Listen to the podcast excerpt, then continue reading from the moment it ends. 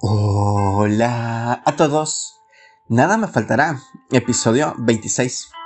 Basado en el Salmo 45, que en su verso 6 nos dice, Tu trono, oh Dios, permanece para siempre. El cetro de tu reino es un cetro de justicia.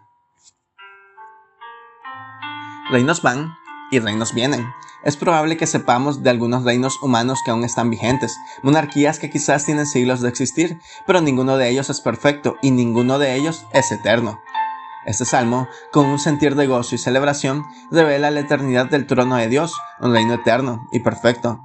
Revela a Cristo como el Rey, porque Dios lo ha coronado y bendecido para siempre.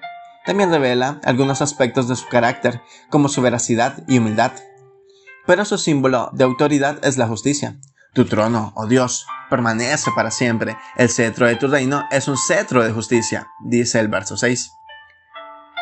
Nuestro Dios es un Dios justo, que ama la justicia y aborrece la maldad. Su reino se caracteriza por ello. Los versículos 6 y 7 revelan a este Mesías como el Rey eterno y el ungido de Dios. Cristo está presente en cada página de la Biblia, desde la eternidad hasta la eternidad. Su reino es inmutable y eterno, y qué maravilloso recordatorio de que ese reino eterno estaremos nosotros al lado suyo. Somos parte de su iglesia, de su novia, por quien Él espera, por quien dio su vida y por quien volverá.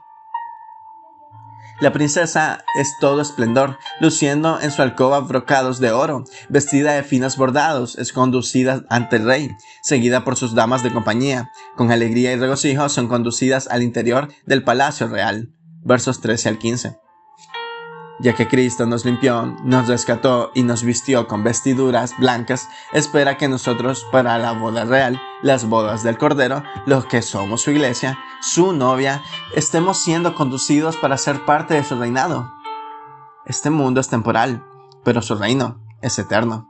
Y mientras estamos en esta tierra, a la espera de la gloriosa venida de nuestro Señor Jesucristo, anunciamos su reino, su mensaje, de generación en generación.